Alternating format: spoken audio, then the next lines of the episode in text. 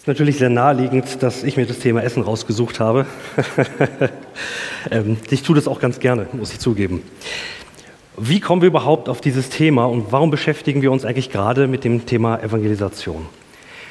Um ein bisschen äh, euch mitzunehmen, wie das dazu kommt, da muss ich quasi nach hinten gehen in unseren äh, Gottesdienstraum, um hier auf etwas hinzuweisen. Wir haben hier mehrere Begriffe stehen. Das sind Werte, die uns als Gemeinde besonders wichtig sind. Einer davon heißt leidenschaftlich. Nun ist klar, leidenschaftlich ist natürlich so ein Begriff, wo findet man den nicht? In den, in den, Medien ist er allgegenwärtig. Jede Werbung versucht irgendwie Leidenschaft zu wecken und wenn es auch nur für ein ganz beliebiges Produkt ist, was eigentlich mehr oder weniger belanglos ist für unser Leben.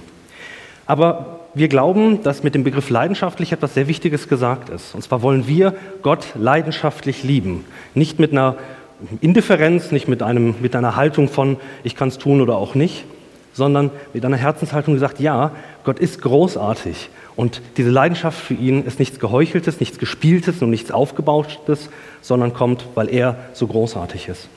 Auf der anderen Seite wollen wir auch unsere Nächsten, also unsere Mitmenschen, leidenschaftlich lieben. Jetzt fragst du dich vielleicht, naja, wer ist denn mein Nächster, wer ist denn eigentlich mein Mitmensch? Das sind die Menschen, die in deinem Umfeld sind und mit denen du gemeinsam unterwegs bist. Die vielleicht deine Nachbarn sind, deine Klassenkameraden, deine Arbeitskollegen. Das sind alles die Menschen, mit denen du gemeinsam Leben teilst, mehr oder weniger. Und ich muss sagen, meistens ist es doch irgendwie weniger, oder? Ich muss sagen, vieles von meinen Nachbarn weiß ich vielleicht gar nicht. Ähm, manchmal denkt man sich, wie hieß der nochmal gerade? Äh, ich habe den Namen schon wieder vergessen. Es sind so viele Menschen, denen wir begegnen, aber ich muss sagen, im großen Teil muss ich sagen, die meisten sind mir doch ehrlicherweise oft egal, oder? Ich denke, ich weiß wenig über sie, sie bewegen mich jetzt nicht großartig, man lebt irgendwie sein Leben vor sich hin und das war's. Mit diesem Wert leidenschaftlich sind wir eigentlich herausgefordert zu sagen, ich will meinen Nächsten lieben, meinen Mitmenschen lieben und ich will, dass das irgendwie sichtbar wird. Aber wie kann es das? Wie soll das funktionieren? Die Predigtreihe soll eine Antwort darauf geben, wie es möglich sein kann, meinen Nächsten zu lieben, wie ich das erlernen kann, wie ich da weiterkommen kann, dass ich tatsächlich auch leidenschaftlich für diesen Menschen lebe.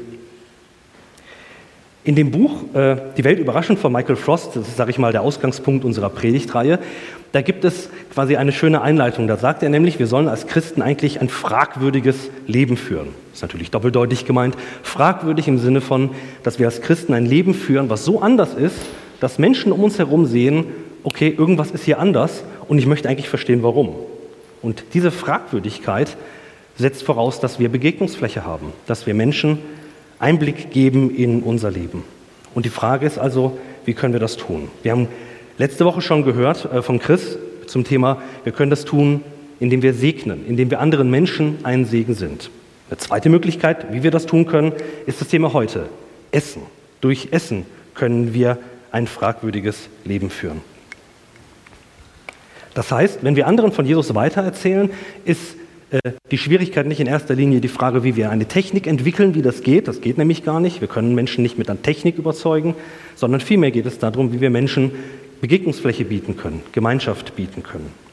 Und darum soll es heute gehen.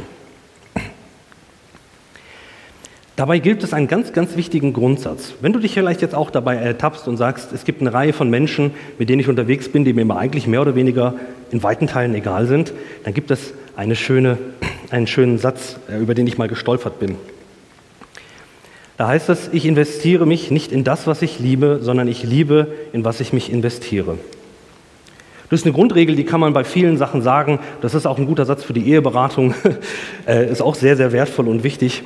Das ist deswegen wichtig, weil man kann natürlich auf zwei Arten versuchen, äh, äh, Liebe für jemanden zu entwickeln. Man kann natürlich sitzen und sagen, ich warte einfach, bis sie irgendwie von, von selbst kommt und dann wieder neu geweckt wird zu einem Menschen.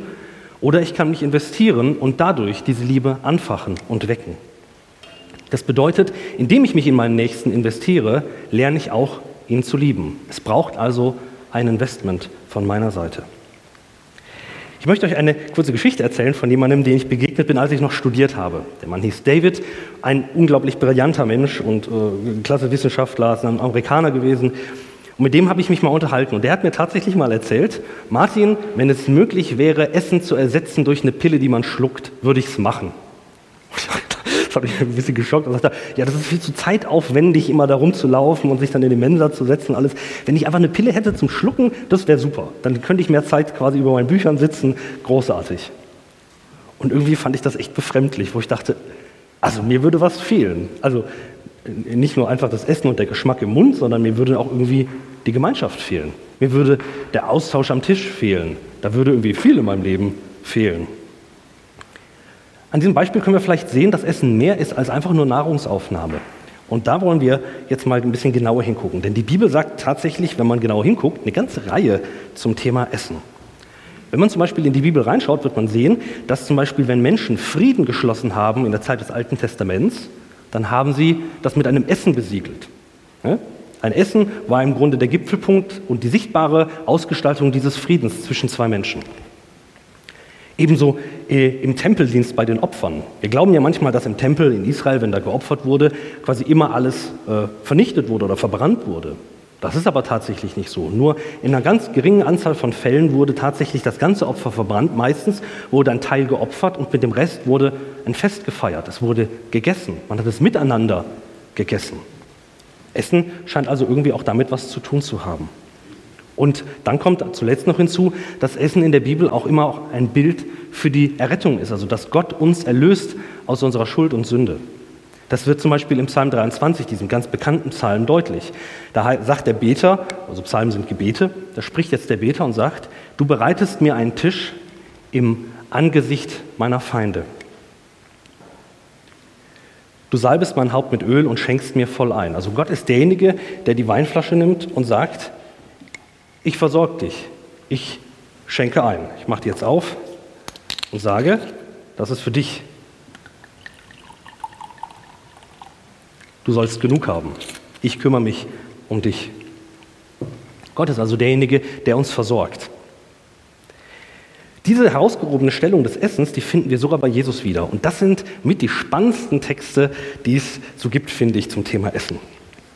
Im Lukasevangelium, das ist eines der vier Evangelien im Neuen Testament, da wird quasi eine Biografie über das Leben Jesu entwickelt und geschrieben. Und das Spannende jetzt ist, ist, dass ein Fünftel des ganzen Evangeliums Texte sind, die sich eigentlich äh, am Tisch abspielen, die Essen als Zentrum haben oder die, sag ich mal, das Setting des Essens voraussetzen. Es kommt also relativ häufig vor, dass über Jesus gesprochen wird als einen, der isst. Sogar so häufig, dass seine Gegner ihm vorwerfen und sagen, Jesus ist quasi ein, ein Fresser und ein Weinsäufer. Also er gibt sich mit den falschen Leuten ab beim Essen und äh, er macht es auch die ganze Zeit.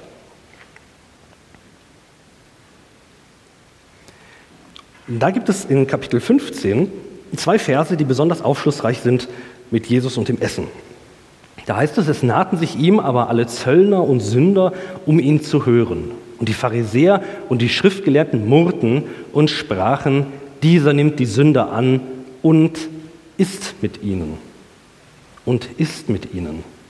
Anscheinend ist es ein großes Problem, mit wem sich Jesus abgegeben hat und vor allem, dass er mit diesen Menschen gegessen hat. Wie kommt es dazu? In der damaligen Kultur war es also so, dass Zöllner, also Zolleinnehmer, tatsächlich so die unbeliebtesten Leute waren im Volk Israel, die es gab. Die wurden beauftragt vom Römischen Reich, die hatten quasi die Vollmacht bekommen und meistens natürlich auch die Machtmittel, das durchzusetzen, um Zoll einzunehmen. Und im Grunde hat es niemand kontrolliert, solange der Kaiser seinen Anteil bekommen hat, durften die im Grunde machen, was sie wollten. Und das bedeutet, die haben in den meisten Fällen mehr genommen, als sie hätten dürfen, weil letztendlich niemand da war, der es hätte äh, zurechtgebracht. Da gab es nicht die Polizei, bei der du dich hättest beschweren können, sondern das war dann einfach so. Die waren im Grunde als Kollaborateure mit dem Feind ähm, unpatriotisch, sie waren verachtet und bei den Juden war sie fast so schlimm wie die schlimmsten Heiden der damaligen Zeit. Man kann sagen, die waren außerhalb von Gut und Böse, mit denen hat man sich nicht abgegeben. Und mit dem Begriff Sünder hier ist tatsächlich auch eine Gruppe von Menschen gemeint. Das meint Menschen, wie zum Beispiel, würden wir heute sagen, Prostituierte. Menschen, die am Rand stehen, die verachtet sind. Ein frommer Mensch durfte zur damaligen Zeit mit diesen keinen Umgang haben. Mit diesen Menschen sollte man keinen Umgang haben. Und es geht sogar so weit, dass es ein Zitat gibt, was ich euch mitgebracht habe, was ein bisschen diese Ablehnung erklärt und vielleicht noch mal ein bisschen greifbarer macht. Und zwar aus dem Talmud. Der Talmud ist eine, man kann sagen, Kommentar zum Gesetz des Mose. Und in diesem Kommentar kommentieren quasi Rabbiner, also Schriftgelehrte, wie das Gesetz Gottes auszulegen ist. Und dort findet man zum Beispiel einen Satz wie diesen. Der Mensch geselle sich nicht zu einem Gottlosen, selbst nicht, um ihn der Tora zu nähern. Was übersetzt so viel heißt wie, du sollst dich diesem Menschen noch nicht mal nähern, um ihm Gottes Wort weiterzugeben oder von seiner Gnade zu berichten, sondern die sind quasi so abstoßend, dass wir selbst das nicht tun. Wir bringen denen noch nicht mal die gute Nachricht. Ihr könnt euch vorstellen, wie anders Jesus daran gegangen ist. Jesus sagt selbst einmal, ich bin gekommen, um mich um die Kranken zu kümmern und nicht die Gesunden. Aus der damaligen Zeit war das völlig undenkbar. Die waren außerhalb von Gut und Böse. Ein Beispiel äh, gibt es tatsächlich mit einem, Zeugang, äh, mit einem Zöllner in Kapitel 19 vom Lukas-Evangelium, der heißt Zachäus. Und dort ist es so, dieser Zachäus will Jesus kennenlernen und ist natürlich am Rande des Ganzen. Und Jesus sieht ihn auf einem Baum, damit er besser sehen kann, es war ein kleiner Mensch gewesen. Und er sagt ihm, hey Zachäus, steig herab, ich muss heute bei dir sein. Ich will dein Gast sein, ich will bei dir zu Hause sein. Und da heißt es, ganz spannend, und er stieg eilends herunter oder eilend herunter und nahm ihn auf mit Freuden. Diese, diese Begegnung, diese Einladung, diese Gastfreundschaft, die er zeigen darf, diese Gemeinschaft, die er mit Jesus haben darf, ist für ihn eine Quelle von riesiger Freude und im Grunde der Beginn einer kompletten Umwälzung seines Lebens. Es ist nicht so, dass Jesus angefangen hat, ihn zu bepredigen und zu sagen, hey Zachäus, ich erzähl dir mal eine, mach dir mal eine Liste mit Dingen, die du falsch machst oder wo du böse warst oder wo du geklaut und gestohlen hast und wo du betrogen hast. Das macht er gar nicht, sondern sagt, ich will mit dir Gemeinschaft haben, ich will zu dir kommen. Und das ist der Anfang des Ganzen. Und die Folge davon ist, dass sich alles umkrempelt bei diesem Zöllner. Auf einmal sagt er, okay, ich versuche herauszufinden, wem ich zu viel genommen habe und gebe ihm das vielfach wieder. Und den Rest von dem, wo ich es nicht mehr weiß, den verteile ich einfach an die Armen. Das, was mir vorher das Wertvollste war, mein Reichtum, mein Besitz, ist für mich jetzt nicht mehr wert als Dreck. Denn ich habe dich kennengelernt. Diese Kraft hat die Begegnung mit Jesus. Das bedeutet, dass die Gemeinschaft mit Jesus selbst schon ein Teil der guten Nachricht ist. Wenn du schon lange Christ bist, dann hast du so vielleicht den Eindruck gehabt, dass die gute Nachricht in erster Linie eine Botschaft ist, also Informationen, die wir haben und ähm, die wir gerne weitergeben wollen. Und zwar, dass Jesus Christus unsere Schuld vergibt und Gemeinschaft schenkt und vor allen Dingen uns einen Neuanfang ermöglicht. Es gibt diesen Neuanfang. Und das ist auch wahr. Aber es ist noch nicht alles. Die Gemeinschaft, die Jesus gibt und schenkt, ist Teil der guten Nachricht. Und jetzt überlegt mal, was das bedeutet mit der Gemeinschaft, die ihr anderen Menschen schenken könnt. Indem ihr anderen Menschen Gemeinschaft schenkt, könnt ihr ein Stück weit etwas von dieser guten Nachricht leben und greifbar machen. Indem wir Gastfreundschaft üben, spiegeln wir im Kleinen das, was Gott selbst im Großen für uns tut. Dieser Wille zur Gastfreundschaft ist nun einer, den finden wir dann nicht nur bei Jesus, sondern folgerichtig natürlich auch bei den ersten Christen. Die haben natürlich sich Jesus angesehen und gesagt, ich will ihm nachfolgen, das heißt, ich will leben nach den Maßstäben von Jesus. Und die Folge davon war, dass sie gesagt haben, diese Gastfreundschaft muss auch bei uns eine große Rolle spielen. Und das ist großartig zu sehen, wenn man in der Apostelgeschichte liest, wie diese erste Gemeinde Gemeinschaft gelebt hat und wie sie Gastfreundschaft gelebt hat und welche Kraft in Gastfreundschaft lebt. Vielleicht denkt ihr auch, wenn ihr das, diese Geschichten schon mal gehört habt, dass das, das vorrangige Missionstool der damaligen Zeit die Predigt gewesen ist. Und die war auch wichtig, das gab es, dass da begabte Redner da waren, wie zum Beispiel Paulus ist so einer, da haben wir, oder Petrus, die haben ein paar Reden auch, die wir lesen können, wie die das gemacht haben. Und die standen nun da und haben Menschen, die nichts von Jesus wussten, von ihm erzählt. Das war wichtig und es war auf jeden Fall wirksam. Aber so gute Redner gibt es natürlich nicht viele. Und vielleicht sitzt du jetzt da und sagst, gerade ich bin jetzt jemand, der es nicht so mit Worten hat, das fällt mir irgendwie schwer, das könnte ich mir nicht vorstellen. Das Kräftige aber in der damaligen Zeit waren nicht nur die Predigten von einzelnen Personen, sondern gerade die Gemeinschaft, die Christen anderen geschenkt haben, die sozial völlig geächtet waren, die außerhalb standen von dem, mit dem man sich als normaler Mensch abgegeben hat oder abgeben sollte. Der Wille zur Gastfreundschaft ist ein äh, eine entscheidende Kraft gewesen der ersten Gemeinde. Und das zeigt sich darin, dass wir auf diese Art und Weise auch diesen Missionsbefehl von Jesus, den Auftrag, den Jesus uns Christen gegeben hat, auch leben können. Nicht jeder ist dazu berufen, Prediger zu sein, aber jeder ist dazu berufen, Zeuge von Jesus Christus zu sein. Jeder Christ soll das tun. Essen ist eine Möglichkeit, wie das funktionieren kann. Die junge Gemeinde nun war so, dass sie in den meisten Teilen sehr schnell gewachsen ist, aufgrund ihrer Gastfreundschaft.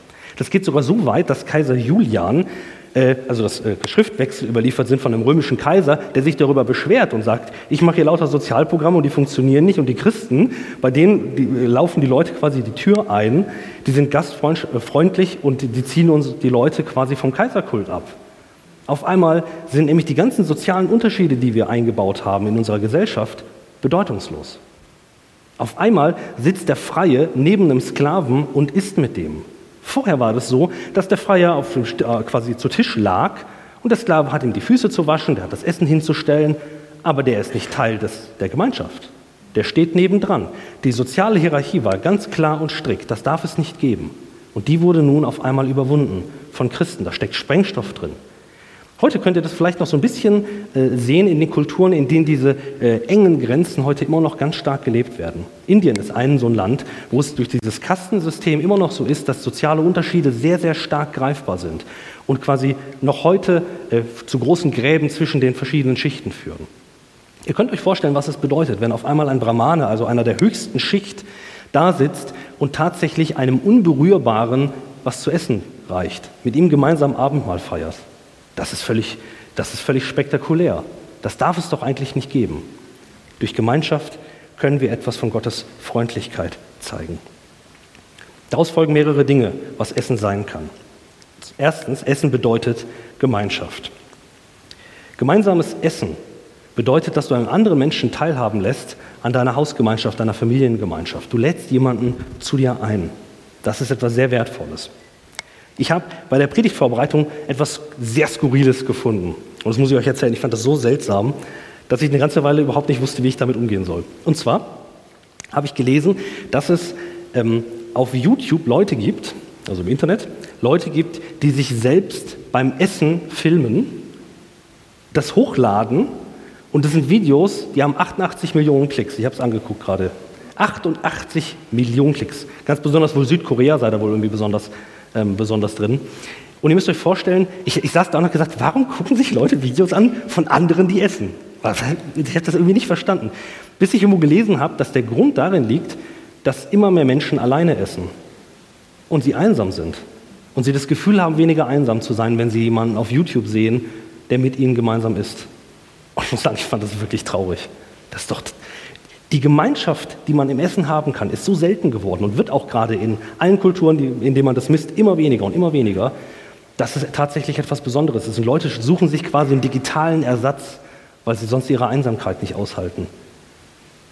Merkt ihr, welche Gelegenheit wir hier haben? Merkt ihr, welches Angebot von Gemeinschaft wir geben können für Menschen, die das gar nicht erleben können?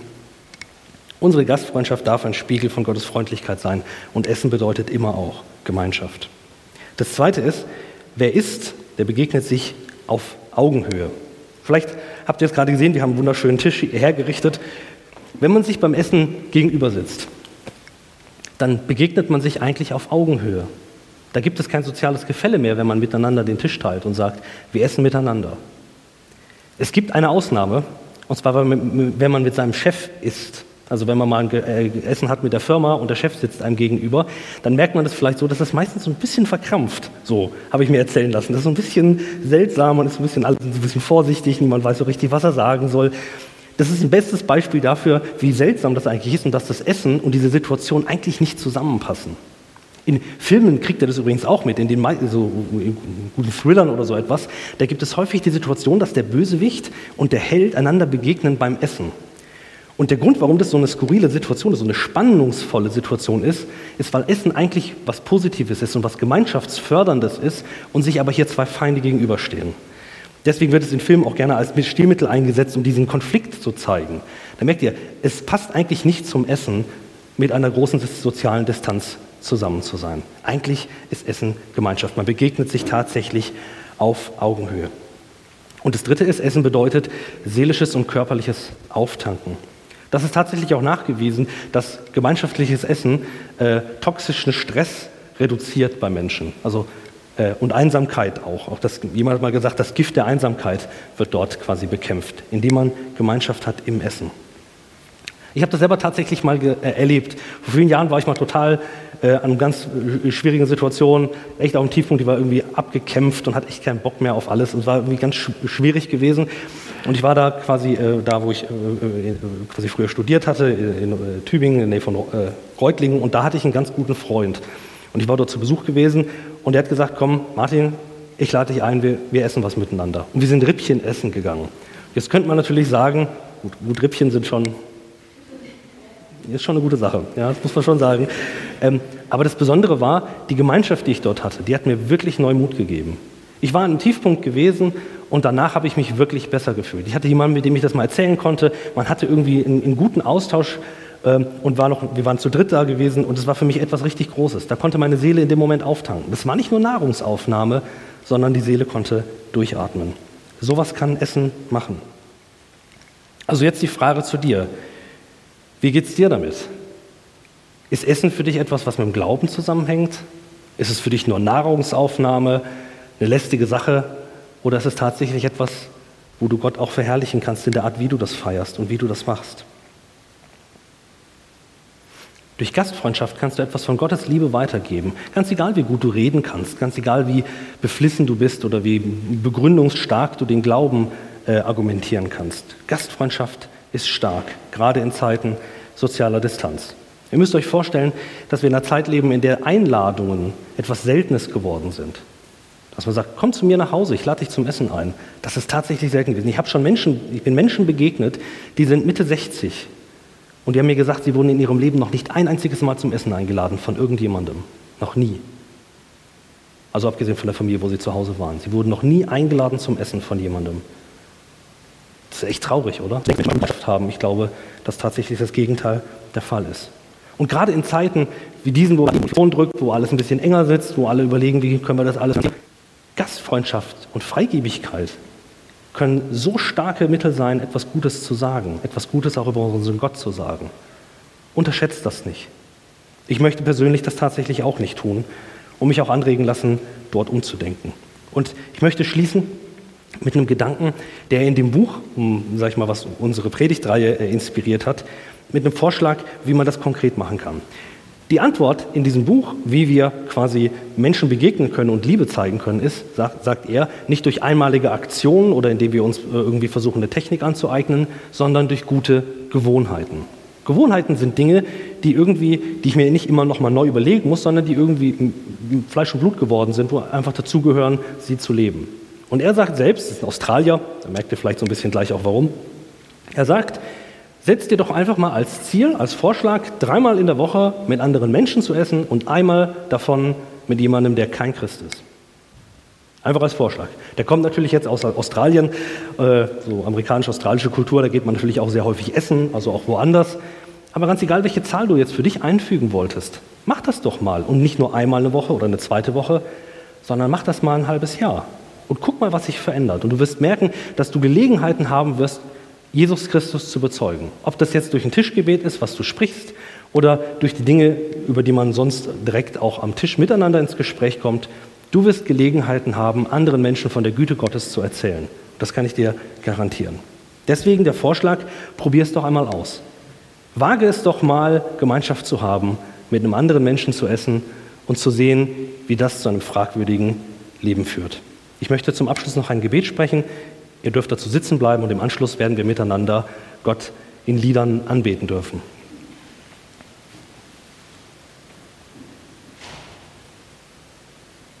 Jesus Christus, du hast Gemeinschaft gesucht mit den Menschen, die am Rande standen. Du hast Gemeinschaft mit denen gesucht, die einsam waren. Und Herr, wir wollen uns davon inspirieren lassen und selber auch diese Gemeinschaft suchen.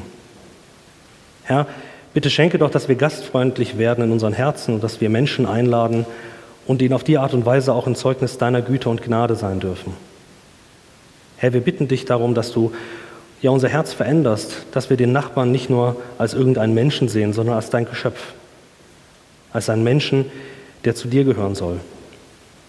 Bitte schenke du uns Mut, Menschen einzuladen und Einblick zu geben in unser eigenes Leben und Zeugnis zu sein für deine Herrlichkeit und Güte und Gnade. Danke dafür, Herr. Amen.